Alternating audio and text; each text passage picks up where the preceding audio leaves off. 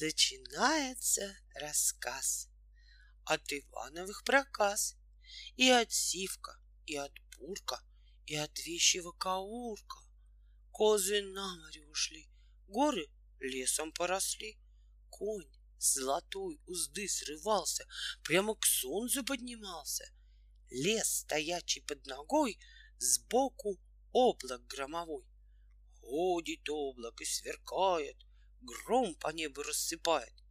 Это присказка. Пожди, сказка будет впереди. Как на море, океане и на острове Буяне новый гроб в лесу стоит. В гробе девица лежит. Соловей над гробом свищет, черный зверь в дубраве рыщет. Это присказка. А вот сказка чередом пойдет. Ну так, видите ли, миряне, православные христиане, наш удалый молодец затесался во дворец. При конюшне царской служит и нисколько не потужит ни о братьях, об отце, в государевом дворце. Да и что ему до братьев? У Ивана красных платьев, красных шапок, сапогов чуть не десять коробов. Ест он сладко. Спит он столько, что раздолье, да и только. Вот недели через пять начал спальник примечать. Надо молвить, этот спальник, да Ивана был начальник, над конюшней надо всей, из боярских слыл детей. Так не диво, что он злился на Ивана, и божился хоть пропасть, а пришлица потурить вон из дворца. Но лукавство сокрывая, он для всякого случая притворился плут глухим, близоруким и немым. Сам же думает, постой-ка, я тебя двину, не умой-ка. Так недели через пять спальник начал примечать, что Иван коней не холит и не чистит и не школит, но при всем том два коня словно лишь из-под гребня, чисто-начисто обмыты, гривы в косы перевиты, челки собраны в пучок, шерсть, ну, лоснится, как шелк. В стойлах свежая пшеница, словно тут же и родится. И в чинах больших сыта, будто только налета. Что за притча тут такая? Спальник думает, вздыхая. Уж не ходит ли постой к нам проказник домовой? Дай-ка я под караулю, а не что так я и пулю не смогу в уме слить, лишь бы дурня уходить. Да несу я в думе царской, что конюш и государской басурманин ворожей, чернокнижник и злодей, что он с бесом хлеб-соль водит, церковь Божию не ходит, католицкий держит крест и постами мясо ест. В тот же вечер этот спальник, прежний конюших начальник, стоил и спрятался тайком и обсыпался овсом. Вот и полночь наступила. У него в груди заныло. Он не жив, не мертв лежит, сам молитвы все твердит. Ждет суседки. Чу, в самом деле. Двери глухо заскрипели, кони топнули, и вот входит старый коновод. Дверь задвижкой запирает, шапку бережно скидает, на окно ее кладет и шапки той берет в три завернутые трепицы царский клад, перо жар птицы. Свет такой тут заблистал, что чуть спальник не вскричал и от страху так забился, что овес с него свалился. Но суседке невдомек. Он кладет перо в сусек, чистит коней начинает, умывает, убирает, гривы длинные плетет, разные песенки поет. А меж тем, свернувшись клубом, поколачивая зубом, смотрит спальник чуть живой. Че тут деет домовой? Что за бес? Ничто нарочно принудился плут полношный. Нет рогов, ни бороды, рыжий парень, хоть куды. Волос гладкий, сбоку ленты, на рубашке прозументы. Сапоги, как Алсафьян, ну точнёхонько, Иван. Что за диво? Смотрит снова наш глазей на домового. Э, так вот что. Наконец, проворчал себе хитрец. Ладно, завтра ж царь узнает, что твой глупый ум скрывает.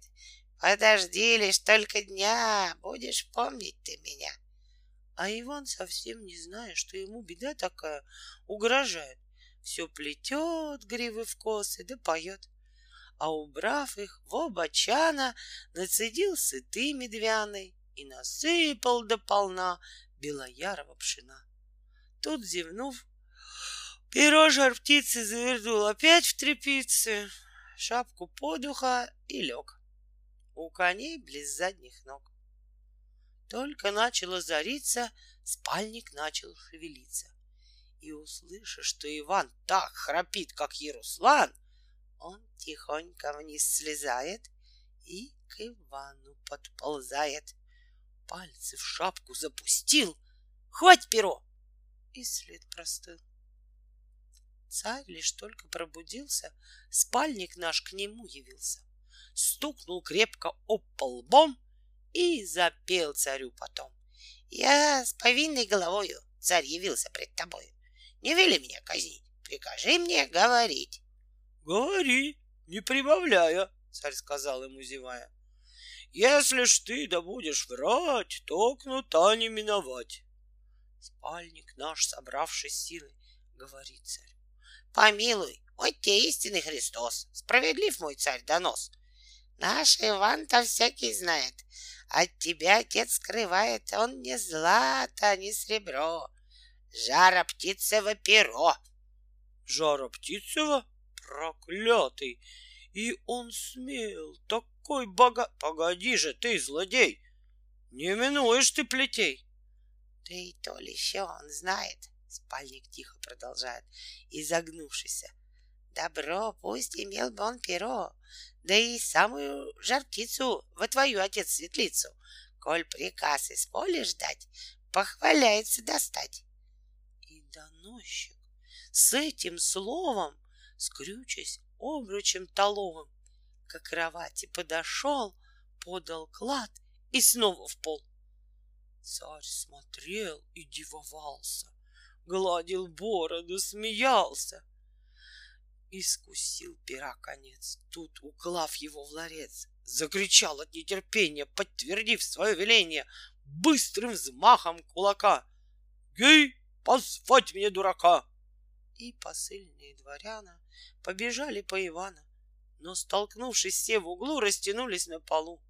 Царь тем много любовался и до колотья смеялся. А дворяна, усмотря, что смешно-то для царя, меж собой перемигнулись и в другой растянулись. Царь тем так доволен был, что их шапкой наградил.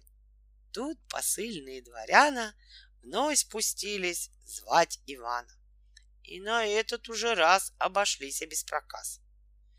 Вот конюшни прибегают, двери настежь отворяют, и ногами дурака, ну, толкать во все бока. С полчаса над ним возились. Но его не добудились. Наконец уж рядовой разбудил его метлой. «Что за челядь тут такая?» — говорит Иван, вставая. «Как хвачу я вас бичом, так не станете потом. Без пути будете, Иван!» Говорят ему дворяна. Царь изволил приказать, надо тебя к нему позвать. Царь? Ну ладно, вот срежуся и тотчас к нему явлюсь, говорит послам Иван. Тут надел он свой кафтан, а пояской подвязался, приумылся, причесался, кнут свой сбоку прицепил, словно утица поплыл. Вот Иван к царю явился, поклонился, подбодрился, крякнул дважды и спросил. — А по что меня будил? Царь, прищурясь глазом левым, закричал к нему с гневом приподнявшийся. «Молчать! Ты мне должен отвечать! Силу коего указа скрыл ты от нашего глаза наше царское добро, жар птицево перо. Что я, царь, али боярин? Отвечай сейчас, Таторин. Тут Иван, махнув рукой, говорит царю. Постой, я тебе шапки ровно не дал. Как же ты о том проведал? Что ты, аж на ты пророк? Ну, да что, сади во строк. Прикажи хоть сейчас, хоть в палке.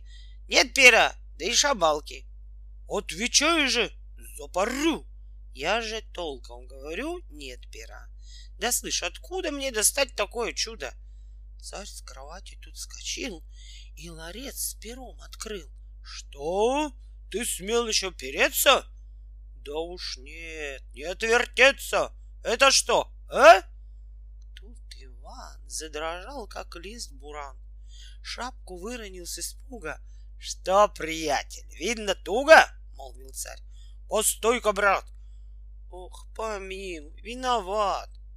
Отпусти вину Ивану, я вперед уж врать не стану. И, закутавшись в полу, растянулся на полу. Ну, для первого случая я вину тебе прощаю, царь Ивану говорит. Я, помилуй, Бог сердит. Из сердцов иной порою чуб сниму и с головою. Так вот видишь я каков. Но сказать без дальних слов я узнал, что ты жар птицу в нашу царскую светлицу, если б вздумал приказать, похваляя, что достать. Ну, смотришь, не отпирайся и достать ее старайся. Тут Иван волчком вскочил. Я того не говорил, закричал он, теряясь. О пере не запираюсь, но птицу, как ты хочешь, ты напрасно наведешь. Царь, затрясший бородою, что? Рядиться мне с тобою? закричал он. Но смотри, если ты недели в три не достанешь мне жар птицу, нашу царскую светлицу, то, клянусь бородой, ты поплатишься со мной. Направешь в решетку на кол, вон холоп. Иван заплакал и пошел на сеновал, где конек его лежал. Горбунок его почуя, дрягнул было плясовую, но как слезы увидал, сам чуть-чуть не зарыдал.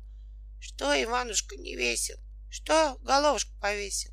Говорит ему конек, у его вертясь ног. Не утайся предо мной, все скажи, что за душою. Я помочь тебе готов. Аль мой милый нездоров, аль попался к лиходею. Пал Иван коньку на шею, обнимал и целовал. Ох, беда, конек, сказал. Царь велит достать жар птицу, государскую светлицу. Что мне делать, горбунок? Говорит ему конек. Велика беда, не спорю, но могу помочь я горю. От того беда твоя, что не слушался меня.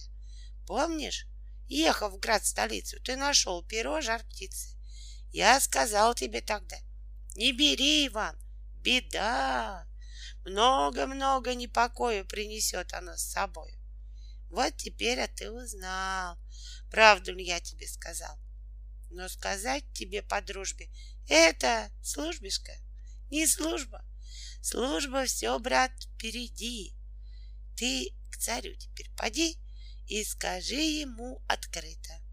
Надо, царь, мне два корыта, белоярого пшена, да заморского вина. Довели поторопиться, завтра только зазарится, мы отправимся в поход. Вот Иван к царю идет. Говорит ему открыто. Надо, царь, мне два корыта, белоярого пшена, да заморского вина, довели поторопиться. Завтра только зазарится, мы отправимся в поход. Царь тот час приказ дает, чтоб посыльные дворана осел сыскали для Ивана. Молодцом его назвал и счастливый путь, сказал. На другой день, утром рано, разбудил конек Ивана. Ей, хозяин, полно спать, Время дело исправлять. Вот Иванушка поднялся, путь дорожку собирался, взял корыто и пшено, и заморское вино. Потеплее приоделся, на коньке своем уселся, вынул хлеба ломоток и поехал на восток доставать тою жар птицу.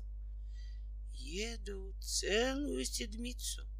Напоследок в день осьмой приезжают в лес густой. Тут сказал конек Ивану, ты увидишь здесь поляну. На поляне той гора, вся из чисто серебра.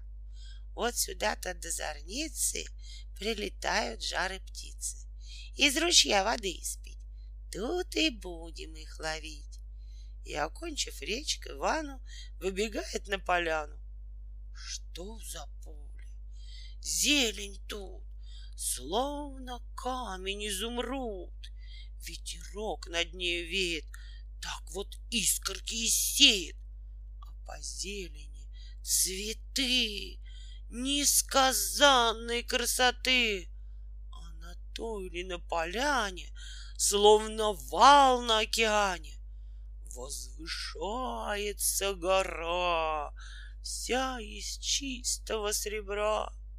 Солнце летними лучами красит всю ее зарями. В сгибах золотом бежит, на верхах свечой горит. Вот конек по косогору поднялся на эту гору, верству другу пробежал, устоялся и сказал, Скоро ночь, Иван, начнется, и тебе стеречь придется.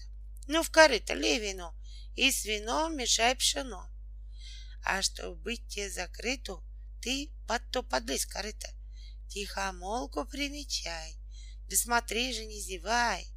До восхода, слышь, зорницы, прилетят сюда жар птицы и начнут пшено клевать, да по-своему кричать. Та, которая поближе, и схвати ее — Смотри же, а поймаешь жар птицу жар и кричи на весь базар. Я тотчас тебе явлюсь. Ну, а если обожгуся, говорит коньку Иван, расстилая свой кафтан. Рукавички взять придется, чай плутовка. Больно жгется. Тут конек из глаз исчез, а Иван, кряхтя, подлез под дубовое корыто и лежит там, как убитый. Вот полночную порой Свет разлился над горой, Будто полдни наступают, Жары птицы налетают, Стали бегать и кричать, И пшено с вином клевать. Наш Иван от них закрытый Смотрит птиц из-под корыта И толкует сам с собой, Разводя вот так рукой. Тьфу ты, дьявольская сила — Эх, их дряни привалило, чай их тут десятков спять. Как бы всех переймать? То-то было бы поживее. Нечем молвить, страх красивый. Ножки красные у всех, а хвосты-то сущий смех. Чай таких у куриц нету. Уж сколько парень свету, словно батюшкина печь. И, скончав такую речь, сам с собою под лазейкой Наш Иван ужом, да змейкой ковшину с вином подполз, Хвать одну из птиц за хвост. Ой, конячек, горбуночек, прибегай скорей, дружочек, я ведь птицу-то поймал. Так Иван дурак кричал. Горбунок тот час явился. Ай, хозяин, отличился, говорит ему конек. Ну, скорее ее в мешок. Да завязывай тужее, а мешок привесь на шею. Надо нам в обратный путь. Нет, дай птиц-то мне пугнуть, говорит Иван. Смотри-ка, видишь, надселися от крика. И, схвативши свой мешок, хлещет вдоль и поперек, ярким пламенем сверкая. Встрепенулась вся стая, кругом огненным свелась, и за тучи понеслась. А Иван наш вслед за ними рукавицами своими так и машет и кричит, словно щелоком облит. Птицы в тучах потерялись, наши путники собрались, уложили царский клад и вернулись назад. Вот приехали в столицу. Что, достал ли ты жар-птицу? Царь Ивану говорит. Сам на спальника глядит. А уж тот ничто от скуки искусал себе все руки. Разумеется, достал. Наш Иван царю сказал. Где ж она? Постой немножко. Прикажи сперва окошко в почевальне затворить. Знаешь, чтоб темень сотворить. Тут дворяна побежали и окошко затворяли. Вот Иван мешок на стол. Ну-ка, бабушка, пошел! Свет такой тут вдруг разлился, что весь люд рукой закрылся. Царь кричит на весь базар. Ах ты, батюшки, пожар! Эй, решеточных, зывайте, заливайте, заливайте.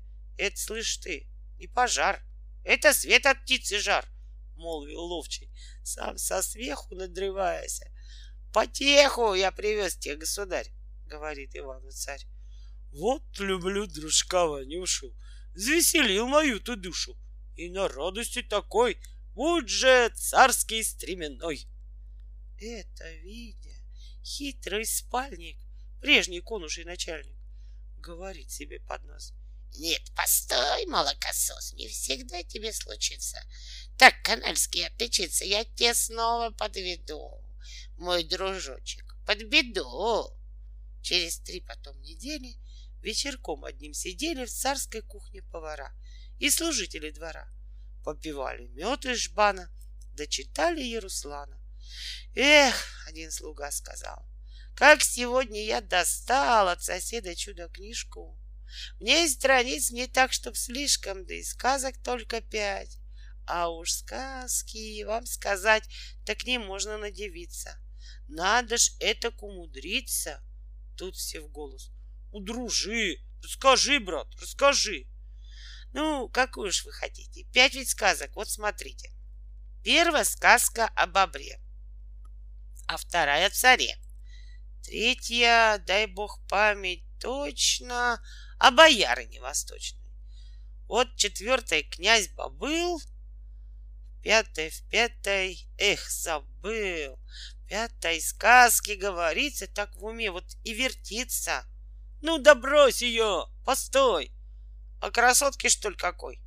Точно! В пятой говорится о прекрасной царь-девице.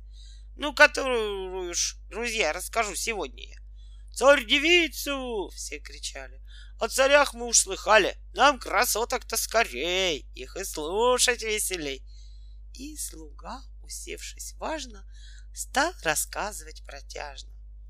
У далеких немских стран есть, ребята, океан. Потому ли океану ездят только басурманы? С православной же земли не бывали ни коли, ни дворяне, ни миряне на поганом океане. От гостей же слух идет, что девица там живет. Но девица непростая. Дочь, видишь, месяцу родная. Да и солнышко ей, брат. Та девица, говорят, ездит в красном полушубке, золотой, ребята, шлюпке и серебряным веслом самолично правит в нем. Разные песни попивает и на гусельцах играет. Спальник тут с палати скок, и со всех обеих ног во дворец царю пустился, и как раз к нему явился, стукнул крепко об пол лбом и запел царю потом. Я э, с повинной головою царь явился пред тобою. Не вели меня казнить, прикажи мне говорить. Говори, да правду только. Да не ври, смотри нисколько. Царь с кровати закричал. Хитрый спальник отвечал. Мы сегодня в кухне были, за твое здоровье пили.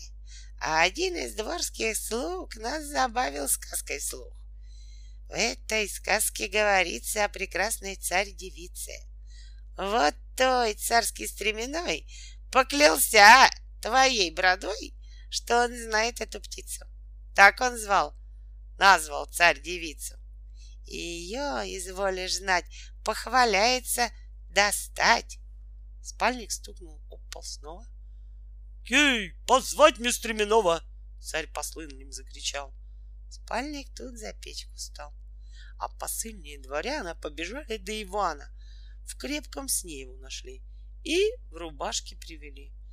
Царь так начал речь. Послушай, на тебя донос, Ванюша. Говорят, что ты вот сейчас похвалялся, что для нас отыскать другую птицу. Спреречь молвить, царь-девицу. Что ты, что ты, бог с тобой, начал царский стременной. Часть просонков я толкую, штуку выкинул такую. Да хитри себе, как хошь, а меня не проведешь. Царь, затрясший бородою, что, рядиться мне с тобою? Закричал он. Ну смотри, если ты недели в три не достанешь царь-девицу, нашу царскую светлицу, то, клянусь бородой, ты поплатишься со мной. Направешь в решетку на кол, вон холоп. Иван заплакал и пошел на сеновал, где конек его лежал. Что, Иванушка, не весел? Что ты голову повесил? Говорит ему конек. Аль мой милый занемог, аль попался к лиходею. Пал Иван коньку на шею, обнимал и целовал. Ох, беда, конек, сказал. Царь велит свою светлицу мне достать, слышь, царь-девицу. Что мне делать, горбунок? Говорит ему. Велика беда, не спорю, но могу помочь, я говорю. От того беда твоя, что не слушался меня. Но сказать тебе по дружбе это службишка, не служба. Служба, все, брат, впереди. Ты к царю теперь поди и скажи. Ведь для поимки надо царь мне две ширинки.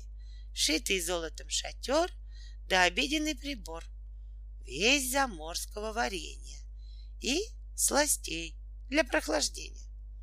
Вот Иван к царю идет и такую речь ведет. Для царевиной поимки надо царь мне две ширинки, шитый золотом шатер да обеденный прибор, весь заморского варенья и сластей для прохлаждения.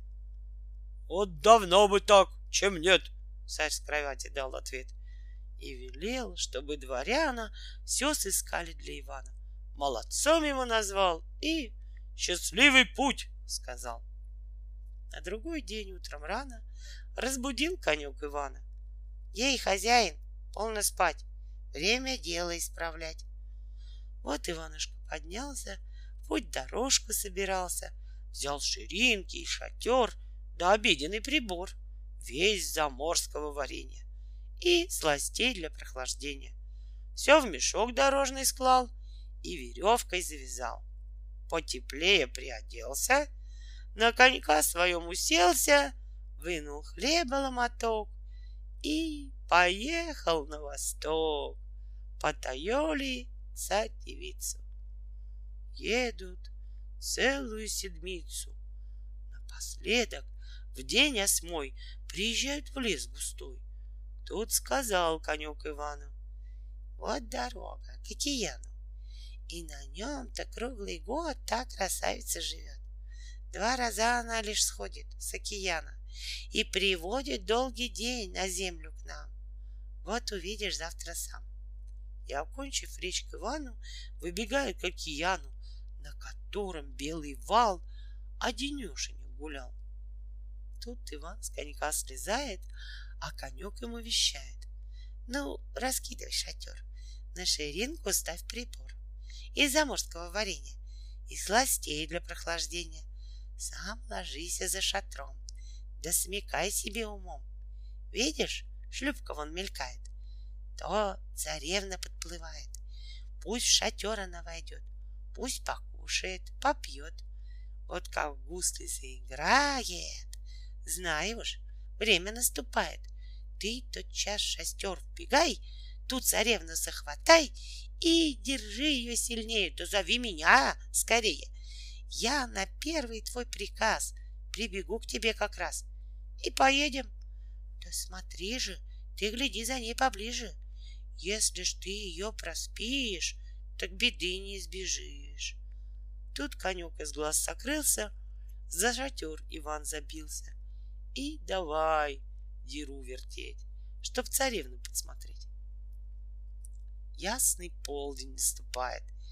Царь-девица подплывает, входит с гуслями в шатер и садится за прибор. Хм, так вот-то царь-девица.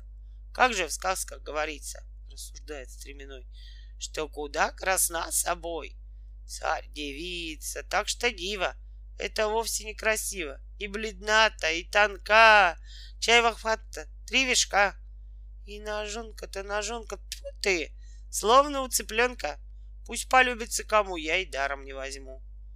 Тут царевна заиграла и столь сладко припевала, что Иван, не зная как, прикорнулся на кулак.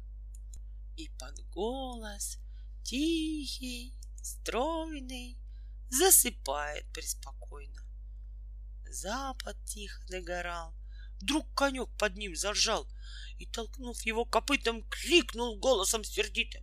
Спи, любезный, до звезды, высыпай себе беды. Не меня ведь вздернут на кол. Тут Иванушка залко плакал и рыдаючи просил, чтоб конек его простил. Отпусти вину Ивану, я вперед уж спать не стану. Ну уж, Бог тебя простит, Горбунок ему кричит. Все поправим, может статься, только чур не засыпаться. Завтра рано поутру к затошвейному шатру приплывет опять девица, меду сладкого напиться. Если ж снова ты заснешь, головы уж не снесешь. Тут конек опять сокрылся, а Иван сбирать пустился острых камней и гвоздей от разбитых кораблей для того, чтобы уколоться, если вновь ему вздремнется. На другой день поутру к златошвейному шатру царь-девица подплывает, шлюпку на берег бросает, входит с гуслями в шатер и садится за прибор. Вот царевна заиграла и столь сладко припевала, что Иванушке опять захотелось поспать. «Нет, постой же ты, дрянная!» — говорит Иван, вставая. «Ты в другой не уйдешь и меня не проведешь». Тут в шатер Иван вбегает, косу длинную хватает. «Ой, беги, конек, беги, горбунок мой, помоги!» Миг конек к нему явился. Ай-яй-яй, отличился. Ну, садись же поскорей, да держи ее плотней. Вот столицы достигает. Царь к царевне выбегает, за белые руки берет, во дворец ее ведет и садит за стол дубовый. И под занавес шелковый глазки с нежностью глядит, сладкие речи говорит. Бесподобная девица, согласись быть царица. Я тебя едва узрел, сильной страстью воскипел. Соколины твои очи не дадут мне спать среди ночи, И во время бела дня, ох, измучают меня. Молви ласковое слово, все для свадьбы уж готово. Завтра ж утром, Светик мой, обвенчаемся с тобой и начнем жить припевая. А царевна молодая, ничего не говоря, отвернулась от царя. Царь нисколько не сердился, но сильнее еще влюбился. На колен пред нею стал, ручки нежно пожимал. И болясы начал снова. Мол, и ласковое слово, чем тебя я огорчил? а ли тем, что полюбил? О, судьба моя плачевна, говорит ему царевна. Если хочешь взять меня, ты доставь ты мне в три дня перстень мой из океана. Ей, позвать ко мне Ивана! Царь поспешно закричал и чуть сам не побежал. Вот Иван к царю явился. Царь к нему обратился и сказал ему, «Иван, Поезжай на океан. В океане там хранится перстень. Слышишь ты, царь девицы? Коль достанешь мне его, задарю тебя всего. Я из первой-то дороги волочу на силу ноги. Ты опять на океан, говорит царю Иван. Как же плут не торопиться? Видишь, я хочу жениться. Царь с гневом закричал и ногами застучал. «У меня не отпирайся, а скорее отправляйся!» Тут Иван хотел идти. «Эй, послушай, по пути, — говорит ему царица, — заезжай ты поклониться в изумрудный терем мой, да скажи моей родной, дочь ее узнать желает, для чего она скрывает по три ночи, по три дня лик свой ясный от меня. И зачем мой братец красный завернулся в мрак ненастный и в туманной вышине не пошлет луча ко мне? Не забудь же. Помнить буду, если только не забуду. Да ведь надо же узнать, кто тебе братец, кто тебе мать, что в роде-то нам не сбиться, — говорит ему царица. Месяц, мать мне, солнце, брат. Да смотри, в три дня назад, — царь жених тому прибавил. Тут Иван царя оставил. И пошел на сеновал, где конюк его лежал. Что, Иванушка, не весел? Что головушку повесил? — говорит ему конюк. Помоги мне, горбунок. Видишь, вздумал царь жениться. Знаешь, на тоненькой царице.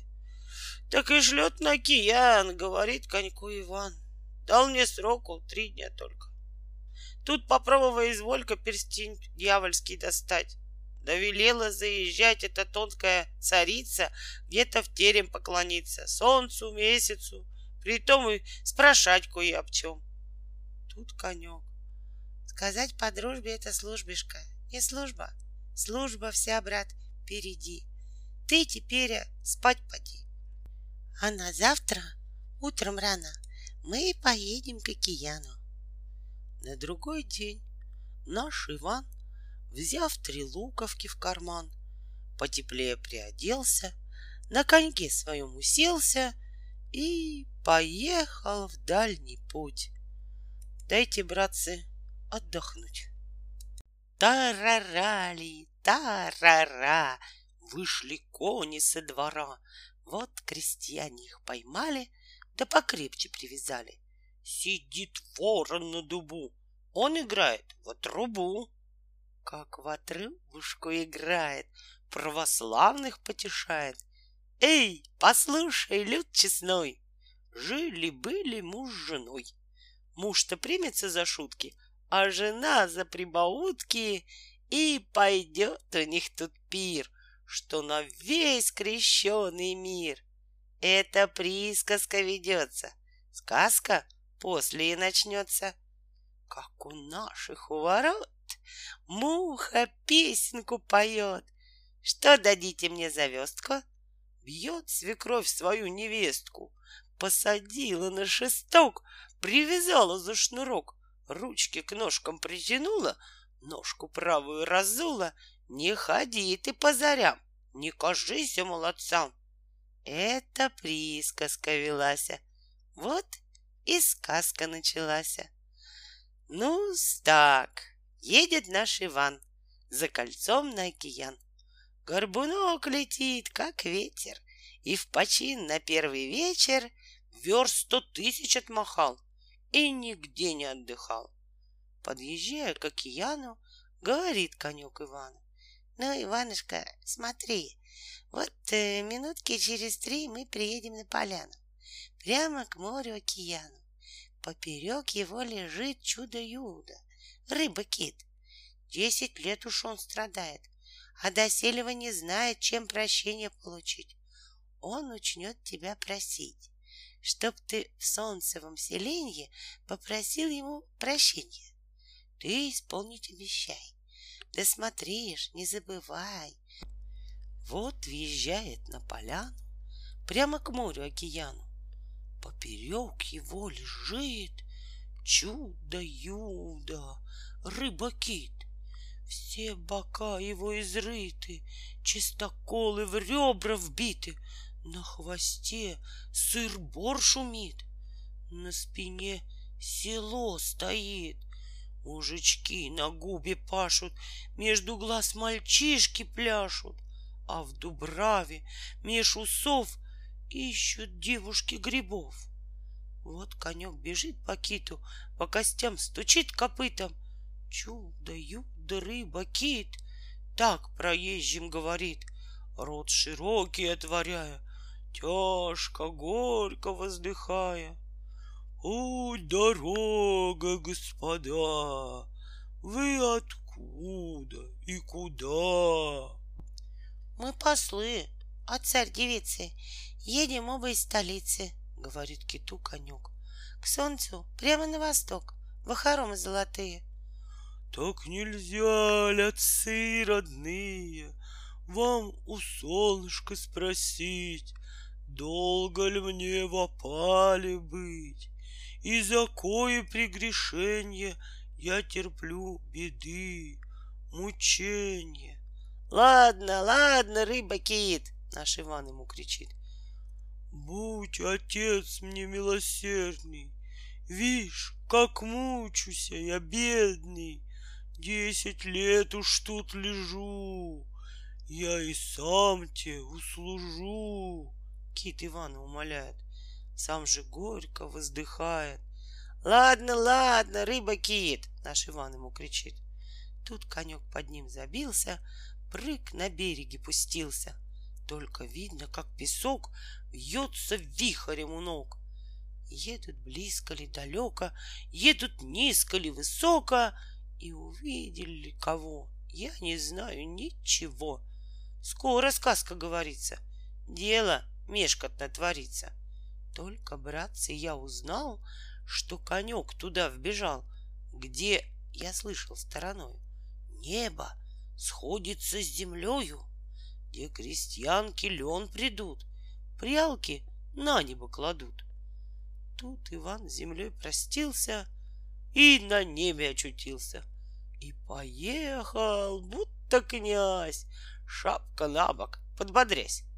Эка диво, эка диво, наше царство хоть красиво, говорит коньку Иван, средь лазуревых полян, а как с небом-то сравниться, так под стельку не годится. Что земля-то, ведь она и черна-то, и грязна, здесь земля-то голубая, а уж светлая какая, посмотри, как горбунок. Видишь вон где, на восток, словно светится зорница, чай небесная светлица, что-то больно высока. Так спросил Иван конька. Это терем царь-девицы, нашей будущей царицы, Горбунок ему кричит. По ночам здесь солнце спит, а полуденной порою месяц ходит для покою. Подъезжают у ворот из столбов хрустальный свод. Все столбы-то завитые, хитро в змейки золотые. На верхушках три звезды, вокруг терема сады. На серебряных там ветках, в раззолоченных во клетках Птицы райские живут, песни царские поют. А ведь терем с теремами, будто город с деревнями, А на тереме из звезд православный русский крест. Вот конюк во двор въезжает, наш Иван с него слезает, в терем к месяцу идет и такую речь ведет. Здравствуй, месяц Месяцович, я Иванушка Петрович. Из далеких я сторон я привез тебе поклон. Сядь, Иванушка Петрович, молвил месяц Месяцович, и поведай мне вину в нашу светлую страну. Твоего с земли прихода, из какого ты народа, как попал ты в этот край, все скажи мне, не утай. Я с земли пришел, землянской, из страны ведь христианской, говорит, садясь Иван. Переехал океан с поручением от царицы, светлый терем поклониться и сказать вот так, постой, ты скажи моей родной, дочь ее узнать желает, для чего она скрывает по три ночи, по три дня лик какой-то от меня. И зачем мой братец красный завернулся в мрак ненастный и в туманной вышине не пошлет луча ко мне? Так кажется. Мастерица, говорить красной тярица. Не припомнишь все сполна, что сказала мне она. А какая та царица? Это, знаешь, царь-девица. Царь-девица? Так она, что ли, тобою везена? Скрикнул месяц Месяцович. А Иванушка Петрович говорит, известно, мной, видишь, я царский стременной. Ну так царь меня отправил, чтобы я ее доставил в три недели во дворец. А не то меня отец посадить грозился на кол. Месяц с радости заплакал. Ну, Ивана обнимать, целовать и миловать. «Ах, Иванушка Петрович!» — молвил месяц Месяцович. «Ты принес такую весть, что не знаю, чем исчесть. А уж мы, как горевали, что царевну потеряли. От того да, видишь, я по три ночи, по три дня в темном облаке ходила, все грустила да грустила, трое суток не спала, крошки хлеба не брала. От того-то сын мой красный завернулся в мрак ненастный, луч свой жаркий погасил, миру Божью не светил. Все грустил вишь по сестрице, той ли красной царь-девицы, что, здорова ли она, не грустна ли, не больна? Всем бы кажется красотка, да у ней, кажись, сухотка. Ну, как спичка, слышь, тонка. Чай в обхат-то? Три вершка. Вот как замуж-то поспеет, так не бойся, потолстеет. Царь, слышь, жениться-то на ней. Месяц крикнул. Ох, злодей! Вздумал в семьдесят жениться на молоденькой девице. Да стою я крепко в том, просидит он женихом. Вишь, что старый хрен затеял, хочет жить там, где не сеял. Полно лаком, больно стал. Тут Иван опять сказал. Есть еще к тебе прошение. То о китовом прощении. Есть, вишь, море чудо-кит, поперек его лежит, все бока его изрыты, чистоколы в ребра вбиты. Он, бедняк, меня прошал, чтобы я тебя спрашал. Скоро ли кончится мучение? Чем сыскать ему прощение? И на что он тут лежит? Месяц ясный говорит. Он зато несет мучение, что без Божия веления поглотил среди морей три десятка кораблей. Если даст он им свободу, снимет Бог с него невзгоду, в миг все раны заживит, долгим веком наградит. Тут Иванушка поднялся, светлым месяцем прощался, крепко шею обнимал, трижды в щеки целовал. Ну, Иванушка Петрович, молвил месяц Месяцович, благодарствую тебя за сынка и за себя. Отнеси благословение нашей дочке в утешение и скажи моей родной, мать твоя всегда с тобой. Полно плакать и крушиться, скоро грусть твоя решится — и не старый с бородой, а красавец молодой поведет тебя к налою. Ну, прощай же, Бог с тобою. Поклонившись, как умел, на конька Иван тут сел, свистнул, будто витязь знатный, и пустился в путь обратный. На другой день наш Иван вновь пришел на океан. Вот конек бежит по киту, по костям стучит копытом, Чудо-юдо рыбакит, так вздохнувший говорит. Что, отцы, мое прощение? Получу ли когда прощение? Погоди ты, рыба-кит, тут конек ему кричит. Вот в село он прибегает, мужиков к себе сзывает, черной гривкою трясет и такую речь ведет. Эй, послушайте, миряне, православные христиане, коль не хочет кто из вас к водяному сесть приказ, убирайся в миг отсюда. Здесь тот час случится чудо. Море сильно закипит, повернется рыбакит. Тут крестьяне и миряне, православные христиане, закричали «Быть бедам!» И пустились по домам. Все телеги собирали, в них, не мешкая, поклали все, что было живота, и оставили кита. Утро с полднем повстречалось, а в селе уж не осталось ни одной души живой, словно шел Мамай войной. Тут конек на хвост бегает, к перьям близко прилегает, и что мочи есть кричит. Чудо-юдо, рыба-кит, от того твои мучения, что без Божия веления проглотил ты средь морей три десятка кораблей. Если дашь ты им свободу, снимет Бог с тебя невзгоду. Вмиг все раны заживит, долгим веком наградит. И, окончив речь такую, закусил узду стальную, понатужился и вмиг на далекий берег прыг. Чудо-кит зашевелился, словно холм поворотился, начал море волновать и из челюстей бросать корабли за кораблями, с парусами и гребцами. Тут поднялся шум такой, что проснулся царь морской. В пушки медные полили, в трубы кованы трубили.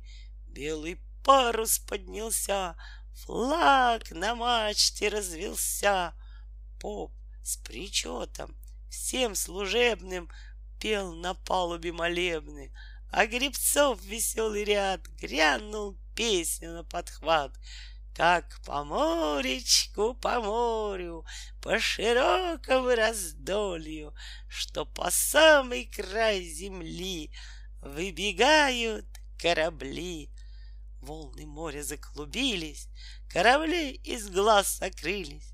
Чудо-юдо, рыба, кит громким голосом кричит, рот широкий отворяя, плесом волны разбивая.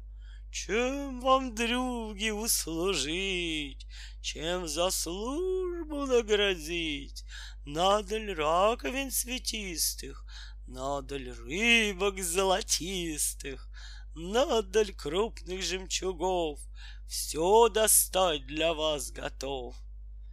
Нет, кит рыба, нам в награду ничего того не надо, говорит ему Иван.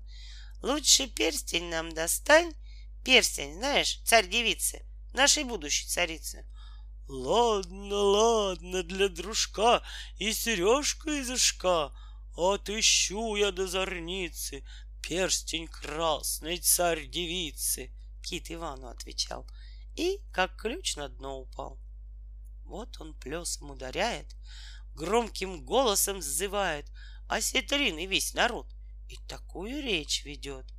Вы достаньте до зорницы перстень красный царь-девицы, скрытый в ящичке на дне. Кто его доставит мне, награжу того я чином, будет умным дворянином. Если шумный мой приказ не исполните, я вас... Осетры тут поклонились и в порядке удалились. Через несколько часов двое белых осетров киту медленно подплыли и смиренно говорили. Царь великий, не гневись, мы все море уж, кажись, исходили изрыли, но и знаку не открыли. Только Йорш один из нас совершил бы твой приказ. Он по всем морям гуляет. Ты уж верно перстень знает. Но его, как бы назло, уж куда-то унесло. Отыскать его в минуту и послать в мою каюту, Кит сердито закричал и усами закачал. А сетры тут поклонились, в земский суд бежать пустились и велели в тот же час от кита писать указ, чтоб гонцов скорей послали и ерша того поймали. Лещ, услыша сей приказ, именной писал указ. Сом, советником он звался, под указом подписался. Черный рак указ сложил и печати приложил. Двух дельфинов тут призвали и, отдав указ, сказали, что под имени царя обижали все моря. И того ерша гуляку, крикуна и забияку, где бы не было нашли, государю привели. Тут дельфины поклонились и ерша искать пустились. Ищут час они в морях, ищут час они в реках. Все озера исходили, все проливы переплыли, не могли ерша сыскать и вернулись назад, чуть не плача от печали. Вдруг дельфины услыхали где-то в маленьком пруде крик неслыханный в воде. В пруд дельфины завернули и на дно его нырнули. Глядь, в пруде под камышом Ёрш дерется с карасем. Смирно, черти б вас побрали, Видишь, садом какой подняли. Словно важные бойцы, закричали им гонцы. Ну, а вам какое дело? Ёрш кричит дельфинам смело. Я шутить ведь не люблю, разом всех переколю.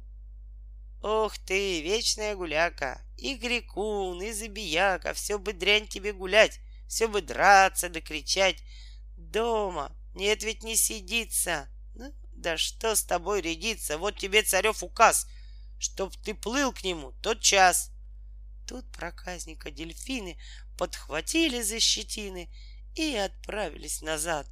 Ёрш, ну рваться и кричать — Будьте милостивы, братцы, дайте чуточку подраться. Распроклятый тот карась поносил меня вчерась при честном, при всем собрании, неподобной разной бранью. Долго Ёрш еще кричал, наконец и замолчал. А проказника дельфины все тащили за щетины, ничего не говоря, и явились пред царя. — Что ты долго не являлся? «Где ты, вражий сын, шатался?» Кит с гневом закричал. На колени Йорш упал, и, признавшись в преступлении, он молился о прощении. «Ну уж Бог тебя простит», — Кит державный говорит. «Но зато твое прощение ты исполни повеление». Рад стараться, чудо-кит, на коленях Йорш пищит. «Ты по всем морям гуляешь, так уж верно перстень знаешь, царь девицы. Как не знать? Можем разом отыскать. Так ступай же поскорее, да сыщи его живее. Тут, отдав царю поклон, Ёрш пошел, согнувшись вон. С царской дворни побронился, за плотвой поволочился, и с алакушком шести нос разбил он на пути. Совершив такое дело, в омут кинулся он смело и в подводной глубине вырыл ящичек на дне. Путь, по крайней мере, в уста. О, здесь дело-то непросто. И давай из всех морей ерш скликать к себе сельдей. Сельди духом собрались, а сундучок тащить взялись. Только слышно и всего у, -у да о, но сколь сильно не кричали, животы лишь надорвали, а проклятый сундучок не дался и на вершок. Настоящие селедки! Вам кнута бы вместо водки! крикнул Ёрш со всех сердцов и нырнул по осетров. Осетры тут приплывают и без крика подымают, крепко ввязнувший в песок, с перстнем красный сундучок. Ну, ребятушки, смотрите, вы к царю теперь плывете. Я ж пойду теперь ко дну, да немножко отдохну. Что-то сон одолевает, так глаза вот и смыкает. А сетры к царю плывут, Ёрш гуляка прямо в пруд, из которого дельфины утащили за щетины. Чай додраться с карасем я не ведаю о том. Но теперь мы с ним простимся и к Ивану возвратимся. Тихо море океан, на песке сидит Иван. Ждет Китай из синего моря и мурлыкает от горя, повалившись на песок. Дремлет верный горбунок. Время к вечеру клонилось, вот уж солнышко спустилось, тихим пламенем горя. Развернулась заря. А кита не тут-то было, чтоб его разодавило. Вишь, какой морской шайтан, говорит себе Иван. Обещался до зорницы вынес перстень царь девицы — а доселе не сыскал окаянный зубоскал. А уж солнышко-то село, и тут море закипело. Появился чудо-кит, и Ивану говорит, «За твое благодеяние я исполнил обещание. С этим словом сундучок брякнул плотно на песок. Только берег закачался. Ну, теперь я расквитался. Если ж снова принужусь я, позови опять меня. Твоего благодеяния не забыть мне. До свидания. Тут кит чудо замолчал и, всплеснув, на дно упал. Горбунок конек проснулся, встал на лапки, отряхнулся, на Иванушку взглянул и четыре же пригнул. Ой, да Киркитович, славно, долг свой выплатил исправно. Ну, спасибо, рыбакит, Горбунок конек кричит. Тоже, хозяин, одевайся, путь дорожку отправляйся. Три денька ведь уж прошло, завтра срочное число. Чай старик уж умирает. Тут Ванюша отвечает. Рад бы радостью поднять, да ведь силы не занять. Сундучишка больно плотен. Чай чертей в него пять сотен кит проклятый насажал. Я уж трижды подымал, тяжесть страшная такая. Тут конек, не отвечая, поднял ящичек ногой, будто камушек какой, и взмахнул себе на шею. Ну, Иван, садись скорее. Помни, завтра минет срок, а обратный путь далек. Стал четвертый день зариться — Наш Иван уже в столице. Царь с крыльца к нему бежит. «Что кольцо мое?» — кричит. Тут Иван с конька слезает и приважно отвечает. «Вот тебе и сундучок, да велика скликать полк. Сундучишка мал хоть навит, да и дьявола задавит». Царь тот час стрельцов позвал и немедля приказал сундучок отнять в светлицу. Сам пошел по царь девицу перстень твой душа найден. Сладкогласно молвил он. И теперь примолвить снова нет препятствия никакого. Завтра утром, Светик мой, обвенчаться мне с тобой. Но не хочешь ли, дружочек, свой увидеть перстенечек? Он в дворце моем лежит. Царь девица говорит. Знаю, знаю, но, признаться, нам нельзя еще венчаться. Отчего же, Светик мой, я люблю тебя душой. Мне, прости ты мою смелость, страх жениться захотелось. Если ж ты, то я умру, завтра ж с горя поутру. Жалься, матушка-царица, — говорит ему девица. Но взгляни-ка, ты ведь сед, мне пятнадцать только лет. Как же можно нам венчаться? Все цари начнут смеяться. Дед-то скажет, внуку взял. Царь с гневом закричал, Пусть-ка только засмеются, у меня как раз свернутся. Все их царство полоню, весь их рот искореню. Пусть не станут и смеяться, все не можно нам венчаться. Не растут зимой цветы. Я красавица, а ты? Чем ты можешь похвалиться? Говорит ему девица. Я хоть стар, да я удал, царь царица отвечал. Как немножко приберуся, хоть кому так покажусь разудалым молодцом. Да что, нам нужды в том, лишь бы только нам жениться, говорит ему девица. А такая в том нужда, что не выйду никогда, за дурного, за седого, за беззубого такого. Царь затылки почесал и нахмурясь сказал. Что же делать-то, царица? Страх, как хочется жениться. Ты же ровно на беду, не пойду, да не пойду. Не пойду я за седого, царь-девица молвит снова. Стань, как прежде, молодец. Я тотчас же под венец. Вспомни, матушка-царица, ведь нельзя переродиться. Чудо Бог один творит. Царь-девица говорит, коль себя не пожалеешь, ты опять помолодеешь. Слушай, завтра на заре на широком на дворе должен челядь ты заставить три котла больших поставить и костры под них сложить. Первый надобно налить до краев водой студеной, а второй водой вареной, а последний молоком, скипятя его ключом. Вот, коль хочешь ты жениться и красавцем ученица, ты без платья налегке искупайся в молоке. Тут побудь в воде вареной, а потом еще в студеной. И скажу тебе, отец, будешь знатный молодец. Царь не вымолвил ни слова, крикнул тотчас Стеременова. Что опять? На океан, говорит царю Иван. Нет уж, дудки, ваша милость, уж и то во мне все сбилось, не поеду ни за что. Нет, Иванушка, не то.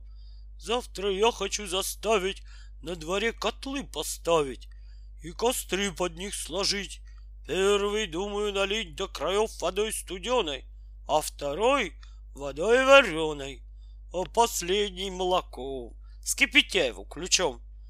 Ты же должен постараться пробы ради искупаться в этих трех больших котлах, молоке и в двух водах. Вишь, откуда подъезжает, речь Иван тут начинает. Шпарят только поросят, да индюшек, да цыплят. Я ведь, глянь, не поросенок, ни индюшка, ни цыпленок. Вот в холодной-то оно искупаться бы можно. А подваривать как станешь, так меня и не заманишь. Полно царь хитрить, мудрить, да Ивана проводить. Царь, затрясший бородою. Что, рядиться мне с тобою? Закричал он. Ну смотри, если ты в рассвет зари не исполнишь повеление, я отдам тебя в мучение, прикажу тебя пытать, по кусочкам разрывать. Вон отсюда, болезнь злая. Тут Иванушка, рыдая, поплелся на сеновал, где конюк его лежал. Что, Иванушка, не весел, что головушку повесил, говорит ему конюк. Чай наш старый женишок снова выкинул затею. Пал Иван коньку на шею, обнимал и целовал. Ох, беда, конек, сказал. Царь конец меня сбывает. Сам подумай. Заставляет искупаться мне в котлах, в молоке и в двух водах как в одной воде студеной, а в другой воде вареной. Молоко, слышь, кипяток, говорит ему конек. Вот уж служба, так уж служба. Тут нужна моя вся дружба. Как же, к слову, не сказать, лучше б нам пера не брать. От него-то от злодея столько бед тебе на шею. Ну не плачь же, Бог с тобой, сладим как-нибудь с бедой. Я скорее сам я сгину, чем тебя, Иван, покину. Слушай, завтра на заре, в те поры, как на дворе ты разденешься, как должно, ты скажи царю, не можно ли, ваша милость, приказать горбунка ко мне послать, что в последний с ним проститься? Царь на это согласится. Вот как я хвостом махну, в те котлы мордой макну, на тебя два раза прысну — Громким посвистом присвистну, ты смотри же, не зевай, молоко сперва ныряй. Тут в котел с водой вареной, а оттуда во в студеной. А теперь, чем молись, да спокойно спать ложись. На другой день, утром рано, разбудил конюк Ивана. Эй, хозяин, полно спать, время службу исполнять. Тут Ванюша почесался, потянулся и поднялся, помолился на забор и пошел к царю во двор. Там котлы уже кипели, подле них редком сидели кучера и повара, и служители двора, дров усердно прибавляли, об Иване втолковали, тихомолку меж собой и смеялись порой. Вот и двери растворились, царь с царицей появились и готовились крыльца посмотреть на удальца. «Ну, Ванюша, раздевайся и в котлах, брат, покупайся!» Царь Ивану закричал. Тут Иван одежду снял, ничего не отвечая, а царица молодая, чтобы не видеть наготу, завернулась в фату. Вот Иван к котлам поднялся, глянул в них и зачесался. — Что же ты, Ванюша, стал? — царь опять ему вскричал. — Исполняй-ка, брат, что должно. — говорит Иван. — Не можно ли, ваша милость, приказать горбунка ко мне прислать? Я в последнем с ним простился. Царь, подумав, согласился и изволил приказать горбунка к нему послать. Тут слуга конька приводит и к сторонке сам отходит. Вот конек хвостом махнул, в те котлы мордой макнул, на Ивана дважды прыснул, громким посвистом присвистнул. На конька Иван взглянул и в котел тот час нырнул. Тут в другой, там в третий тоже. И такой он стал пригожий, что ни в сказке не сказать, ни пером не написать. Вот он в платье нарядился, царь девице поклонился, осмотрелся, подбодрясь, с важным видом, будто князь. «Эка диво!» — все кричали. «Мы и слыхом не слыхали, что нельзя похорошеть!» Царь велел себя раздеть. Два раза перекрестился, бух котел, и там сварился. Царь-девица тут встает, знак к молчанию подает, покрывало поднимает и к прислужникам вещает. Царь велел вам долго жить. Я хочу царицей быть. Люба ли я вам? Отвечайте. Если Люба, то признайте владетелем всего и супруга моего. Тут царица замолчала, на Ивана показала. Люба, Люба, все кричат, за тебя хоть самый ад, твоего родит Алана признаем царя Ивана. Царь царицу тут берет, в церковь Божию ведет, и с невестой молодою он обходит в круг налою. Пушки с крепости палят, в трубы кованы трубят, все подвалы отворяют, бочки с фряжским выставляют, и напившийся народ, что есть мочушки дерет. Здравствуй, царь наш, со царицей, с распрекрасной царь-девицей. Во дворце же пир горой, вина льются там рекой, за дубовыми столами пьют бояре со князьями. Сердце Люба, я там был — мед, вино и пиво пил. По усам хоть и бежала, в рот ни капли не попало. За горами, за лесами, за широкими морями, против неба на земле жил старик в одном селе. У старинушки три сына — Старший, умный был детина, Средний сын и так и сяк, Младший вовсе был дурак. Братья сеяли пшеницу, довозили в град столицу. Знать, столица та была недалече от села. Там пшеницу продавали, деньги счетом принимали и с набитой сумой возвращались домой в долгом времени, аль вскоре приключилось им горе.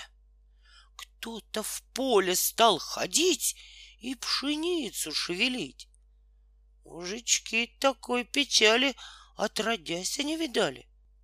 Стали думать и гадать, как бы вора соглядать. Наконец себе смекнули — чтоб стоять на карауле. Хлеб ночами поберечь, злого вора подстеречь. Вот как стало лишь смеркаться, начал старший брат сбираться. вынул вилы и топор и отправился в дозор. Ночь ненастная настала, на него боязнь напала, и со страхов наш мужик закопался под синик. Ночь проходит, день приходит, с синяка дозорный сходит и, облив себя водой, стал стучаться под избой. Эй вы, сонные тетери, отпирайте брату двери, под дождем я весь промок, с головы до самых ног. Братья двери отворили, караульщиков пустили, стали спрашивать его, не видал ли он чего. Караульщик помолился, вправо-влево поклонился и, прокашлявшись, сказал. Всю я ноченьку не спал. На мое ж притом несчастье было страшное ненастье. Дождь вот так ливмя и лил. Рубашонку всю смочил. Уж куда как было скучно. Впрочем, все благополучно. Похвалил его отец. Ты, Данила, молодец. Ты вот так сказать примерно сослужил мне службу верно. То есть, будучи при всем, не ударил в грязь лицом. Стало сызново смеркаться. Средний брат пошел сбираться, взял и вилы, и топор, и отправился в дозор. Ночь холодная настала, дрожь на малого напала, зубы начали плясать. Он ударился бежать и всю ночь ходил дозором у соседки под забором. Жутко было молодцу. Но вот утро, он к крыльцу. Эй, вы, Соня, что вы спите? Брату двери отоприте. Ночью страшный был мороз, даже Ватиков промерз. Братья двери отворили, караульщиков пустили, стали спрашивать его, не видал ли он чего. Караульщик помолился, право-влево поклонился и сквозь зубы отвечал. Всю я ноченьку не спал. Да к моей судьбе несчастной ночью холод был ужасный. До сердцов меня пробрал. Всю я ночку проскакал, слишком было несподручно. Впрочем, все благополучно. И ему, сказал отец, ты, Гаврила, молодец. Стало в третий раз смеркаться. Надо младшим избираться. Он и усом не ведет, на печи в углу поет. Из-за всей дурацкой мочи распрекрасные вы очи. Братья, ну ему пенять, стали в поле погонять. Но сколь долго не кричали, только голос потеряли. Он не с места. Наконец подошел к нему отец, говорит ему. Послушай, побегай в, до, в дозор, Ванюша. Я куплю тебе лубков, да гороху и бобов. Тут Иван с печи слезает, малахай свой надевает, хлеб за пазуху кладет, караул держать идет. Ночь настала, месяц сходит, поле все Иван обходит, озираючись кругом, и садится под кустом. Звезды на небе считает, да краюшку уплетает. Вдруг, а полночь, конь заржал. Караульщик наш привстал, посмотрел под рукавицу и увидел кобылицу. Кобылица-то была вся, как зимний снег бела, грива в землю, золотая, в мелкие кольца завитая. Эхе-хе, так вот какой наш воришка. Но, постой, я шутить ведь не умею. Рязом сяду те на шею. Вишь, какая саранча! И минуту луча ковылица подбегает, за волнистый хвост хватает и прыгнул к ней на хребет, только задом наперед. Кобылица молодая, очью бешено сверкая, змеем голову свела и пустилась, как стрела, вьется кругом над полями, виснет пластью над орвами, мчится скоком по горам, ходит дыбом по лесам, хочет силой, аль обманом, лишь бы справиться с Иваном. Но Иван и сам непрост, крепко держится за хвост. Наконец она устала. Ну, Иван, ему сказал, коль умел ты усидеть, так тебе мной и владеть. Дай мне место для покоя, да ухаживай за мною, сколько смыслишь. Да смотри, по три утренней зари выпущай меня на волю, погулять по чисту полю. По исходе же трех дней двух рожу тебе коней. Да таких, каких поныне не бывало и в помине. Да еще рожу конька, ростом только в три вершка, на спине с двумя горбами, да с аршинными ушами. Двух коней, коль хочешь, продай, но конька не отдавай ни за пояс, ни за шапку, ни за черную, слышь, бабку. На земле и под землей он товарищ будет твой. Он зимой тебя согреет, летом холодом обвеет, в голод хлебом угостит, в жажду медом напоит. Я же снова выйду в поле, силы пробовать на воле. Ладно, думает Иван, и в пастуший балаган кобылицу загоняет, дверь рогожей закрывает, и лишь только рассвело, отправляется в село, напевая громко песню «Ходил молодец на пресню». Вот он входит на крыльцо, вот хватает за кольцо, что есть силы в дверь стучится, чуть что кровля не валится, и кричит на весь базар, словно сделался пожар. Братья Славок поскакали, заикаясь, вскричали. Кто стучится? Сильно так. Это я, Иван, дурак. Братья двери отворили, дурака в избу впустили и давай его ругать. Как он смел их так пугать? А Иван наш, не снимая ни лаптей, ни малахая, отправляется на печь и ведет оттуда речь. Про ночное похождение всем ушам на удивление. Всю я ноченьку не спал, звезды на небе считал. Месяц ровно тоже светил. Я порядком не приветил. Вдруг приходит дьявол сам, с бородою и с усам. Рожа словно как у кошки, а глаза-то шо те плошки. Вот и стал тот черт скакать и зерно хвостом сбивать. Я шутить ведь не умею, и вскочи ему на шею. Уж таскал же он, таскал, чуть башки мне не сломал. Ну и я ведь сам не промах. Слышь, держал его как жомах. Бился, бился мой хитрец и взмолился наконец. Не губи меня со света. Целый год тебе за это обещаю смирно жить. Православных не мутить. Я, слышь, слов-то не померил. Да чертенку и поверил. Тут рассказчик замолчал, позевнул и задремал. Братья, сколько ни серчали, не смогли. Захохотали, ухватившись под бока над рассказом дурака. Сам старик не мог сдержаться, чтоб до слез не посмеяться.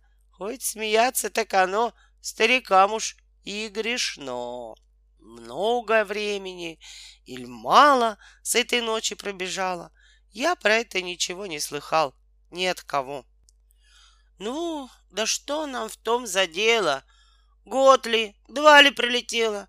Ведь за ними не бежать. Станем сказку продолжать. ну так вот что. Раз Данила, праздник, помнится, то было, натянувшись зелье пьян, затащился в балаган. Что ж он видит? Прекрасивых двух коней золотогривых, да игрушечку конька, ростом только в три вершка. На спине с двумя горбами, да с аршинными ушами. Хм, теперь-то я узнал, для чего здесь дурень спал, — говорит себе Данила. Чудо разом хмель позбило. Вот Данила в дом бежит и Гавриле говорит.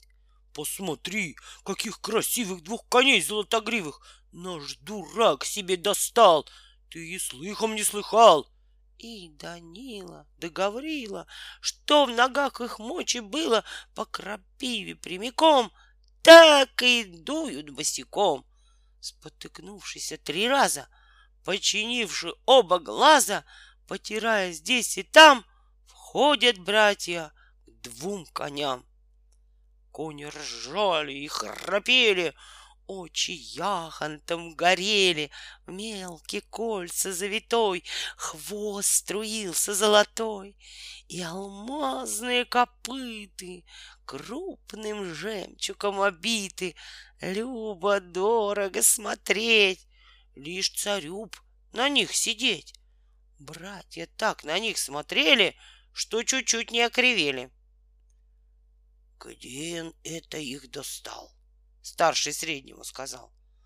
Но давно уж речь ведется, что лишь дурням клад дается. Ты ж хоть лоб себе разбей, так не выбьешь двух рублей.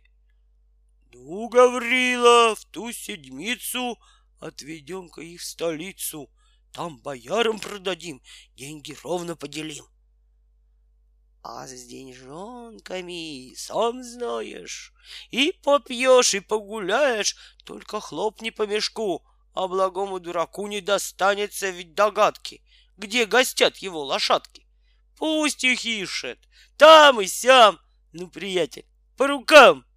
Братья разом согласились, обнялись, перекрестились и вернулись домой, говоря промеж собой про коней, и про пирушку, и про чудную зверушку. Время катит чередом, час за часом, день за днем, и на первую седмицу братья едут в град столицу, чтоб товар свой там продать, а на пристани узнать, не пришли ли с кораблями немцы в город за холстами, и не идет ли царь Салтан бусурманить христиан. Вот иконам помолились, у отца благословились, взяли двух коней тайком и отправились тишком. Вечер к ночи пробирался, на ночлег Иван собрался, вдоль по улице идет, ест краюшку да поет. Вот он поле достигает, руки в боки подпирает и с прискочкой, словно пан, боком входит в балаган. Все по-прежнему стояло, но коней как не бывало. Лишь игрушка-горбунок у его вертелся ног. Хлопал с радостью ушами, да приплясывал ногами. Как завоет тут Иван, опершись о балаган. Ой вы, кони, бурые сивы, Добрые кони, златогривы, Я ль вас, други, не ласкал, Да какой вас черт украл? Чтоб пропасть ему собаке, Чтобы сдохнуть буераке, Чтоб ему на том свету провалиться на мосту. Ой вы, кони, бурые сивы, Добрые кони, златогривы, Тут конек ему заржал. «Не тужи, Иван!» — сказал. «Велика беда, не спорю, но могу помочь я горю. Ты на черта не клепи, братья конников свели. Ну, да что болтать пустое. Будь, Иванушка, в покое. На меня скорее садись, только знай себе, держись. Я хоть роста небольшого, да сменю коня другого. Как пущусь, да побегу, так и беса настигу. Тут конек пред ним ложится, на конька Иван садится, уши в загребе берет, что есть мочушки ревет. Горбунок конек встряхнулся, встал на лапки, встрепенулся, хлопнул гривкой, захрапел и стрелою полетел — только пыльными клубами вихрь вился под ногами, и в два мига, коль не в миг, наш Иван воров настиг. Братья, то есть испугались, зачесались и замялись, а Иван им стал кричать Стыдно, братья, врывать. Хоть Ивана вы умнее, да Иван-то вас честнее. Он у вас коней не крал. Старший, корчась, тут сказал, Дорогой наш брат и ваша, что переться? Дело наше. Ну возьми же ты в расчет, некорыстный наш живот. Сколь пшеницы мы не сеем, чуть насущный хлеб имеем. А коли не урожай, так хоть в петлю полезай. Вот в такой большой печали мы с Гаврилой толковали всю намеднишную ночь. С чем бы горюшку помочь? Так и так мы вершили, наконец вот так решили, что продать твоих коньков хочешь за тысячу рублев. А в спасибо молвить слово привезти тебе обнову, красную шапку с позвонком, да сапожки с каблучком, да к тому ж старик не может, работать уже не может. А ведь надо же, мыкать век. Сам ты умный человек. Ну, коль так, так так ступайте, говорит Иван. Продайте златогривых два коня, да возьмите же меня. Братья больно покосились, да нельзя же. Согласились. Стало на небе темнеть. Воздух начал холодеть. Вот, чтоб им не заблудиться, решено остановиться. Под навесами ветвей привязали всех коней. Принесли съестным лукошко, опохмелились немножко и пошли, что Боже даст, кто во что из них гораст. Вот Данила вдруг приметил, что огонь вдали засветил. На Гаврила он взглянул, левым глазом подмигнул и, прикашлянув легонько, указав огонь тихонько, тут затылки почесал. Эх, как темно, он сказал. Хоть бы месяц так в шутку к нам приглянул на минутку. Все бы легче. А теперь Право, хуже мы тетерь. Ой, да постой-ка, мне сдается, что дымок там светлый вьется. Видишь звон? Так и есть. Вот бы курево развесть. Чудо было. А послушай, побегай-ка, брат Ванюша. А признаться, у меня ни огнива, ни кремня. Сам же думает Данила, чтоб тебя там задавило. А Гаврила говорит, кто опять знает, что горит? Коль станишники пристали, поминай его. Как звали? Все пустяк для дурака. Он садится на конька, бьет в крутые бока ногами, теребит его руками и изо всех горланит сил. Конь взвелся и след простыл. «Буди с нами, крестная сила!» — закричал тогда Гаврила, оградясь крестом святым. «Что за бес такой под ним?» Огонек горит светлее, горбунок бежит скорее. Вот уж он перед огнем.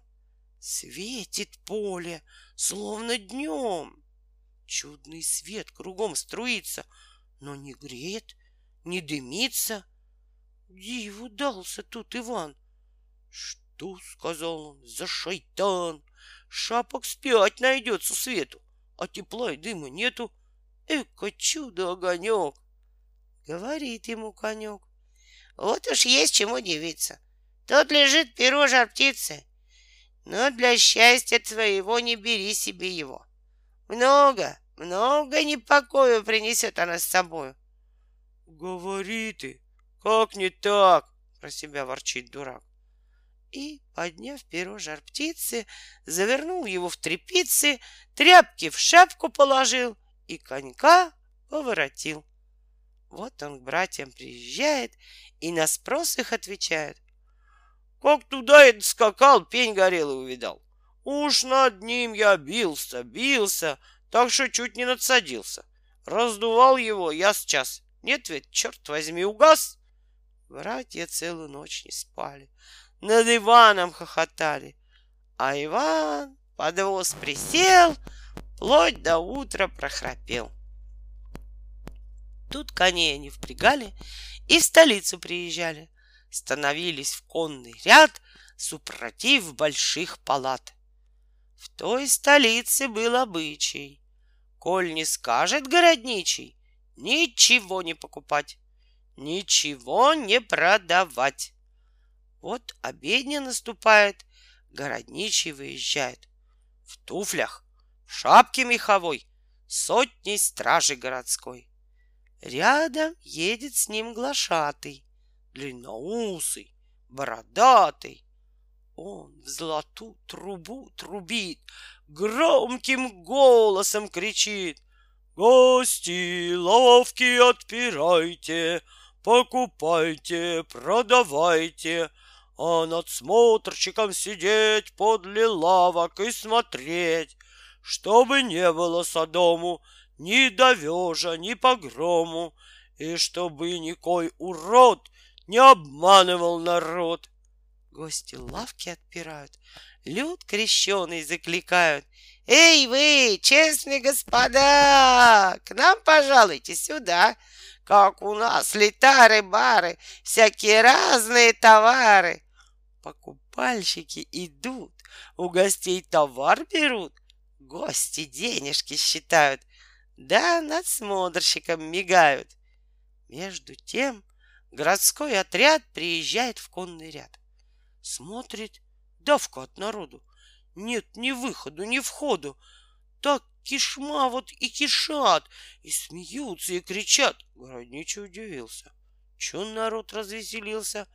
И приказ отряду дал, чтоб дорогу прочищал. Эй вы, черти босоноги, прочь с дороги, прочь с дороги! Закричали усачи и ударили в бичи. Тут народ зашевелился, шапки снял и расступился. Пред глазами конный ряд. Два коня в ряду стоят, молодые, вороные, вьются гривы золотые, в мелкие кольца завитой, хвост струится золотой. Наш старик, сколь не был пылок, долго тер себе затылок. Чуден, молвил, божий свет, Уж каких чудес в нем нет. Весь отряд тут поклонился мудрой речи, подивился. Родничий между тем наказал престрого всем, чтоб коней не покупали, не зевали, не кричали, что он едет ко двору доложить о всем царю. И, оставив часть отряда, он поехал для доклада приезжает во дворец. Ты помилуй, царь-отец! Городничий восклицает. И всем телом упадает. Не вели меня казнить. Прикажи мне говорить. Царь изволвил молвить. Ладно, говори, да только складно. Как умею, расскажу. Городничим я служу, веру правдой исправляю. Эту должность. Знаю, знаю. Вот сегодня, взяв отряд, я приехал в конный ряд. Приезжаю. Тьма народу. Ну, ни выходу, ни входу. Что тут делать? Приказал гнать народ, чтоб не мешал. Так и сталось. Царь надежа. И поехал я. И что же? Предо мною конный ряд. Два коня в ряду стоят. Молодые, вороные, вьются гривы золотые в мелкие кольца завитой, хвост струится золотой, и алмазные копыты крупным жемчугом обиты. Царь не мог тут усидеть, но до коней поглядеть, говорит он. Да не худо завести такое чудо. Ей повозку мне. И вот, уж повозку ворот. Царь умылся, нарядился и на рынок покатился за царем стрельцов отряд. Вот он въехал в конный ряд. На колени все тут пали и «Ура!» царю кричали. Царь раскланялся и в миг молодцом с повозки прыг. Глаз своих с коней не сводит, Справа, слева к ним заходит, Словом ласковым зовет, По спине их тихо бьет, треплет шею их крутую, гладит гриву золотую. И, довольно засмотрясь, он спросил, оборотясь, к окружавшим. «Эй, ребята, чьи такие же ребята? Кто хозяин?» Тут Иван руки в боки, словно пан. Из-за братьев выступает и, надувшись, отвечает. Это пар царь моя, и хозяин тоже я. Ну, я пару покупаю. Продаешь ты? Не, меняю. Что в обмен берешь добра? Два пять шапок серебра. То есть это будет десять? Царь тот час велел отвесить и по милости своей дал в прибавок пять рублей. Царь-то был великодушный. Повели коней в конюшне. Десять конюхов седых, все в нашивках золотых, все с цветными кушаками и с софьяными бичами. Но дорогой, как на смех, кони с ног их сбили всех, все уздечки разорвали и к Ивану прибежали. Царь отправился назад. Говорит ему, ну, брат, пара нашим не дается. Делать нечего. Придется во дворце тебе служить. Будешь в золоте ходить, в красном платье наряжаться, словно в масле сыр кататься. Всю конюшину мою я в приказ тебе даю. Царское слово в том порука. Что, согласен? Эк, штука, в дворце я буду жить, буду в золоте ходить, в красное платье наряжаться, словно в масле сыр кататься. Весь конюшенный завод царь приказ мне отдает. То есть я из огорода стану царский воевода. Чудно дело. Так и быть, стану царь тебе служить, только чур. Со мной не драться и давать не высыпаться, а не то я был таков. Тут он кликнул скакунов и пошел вдоль по столице, сам махая рукавицы, и под песню дурака кони пляшут трепака, а конек его, горбатка, так и ломится в присядку, к удивлению людям всем. Два же брата между тем деньги царские получили, в поездке их зашили, постучали яндовой и отправились домой. Дома дружно поделились, оба в раз они женились, стали жить да поживать, да Ивана поминать. Но теперь мы их оставим. Снова сказкой позабавим православных христиан. Что наделал наш Иван, находясь во службе царской, при конюшне государской? Как с уседки он попал, как перо свое проспал, как хитро поймал жар птицу, как похитил царь девицу, как он ездил за кольцом, как был на небе послом, как он в солнцевом селенье Киту выпросил прощения, как числу других затей спас он тридцать кораблей, как в котлах он не сварился, как красавцем учинился. Словом, наша речь о том, как он сделался царем.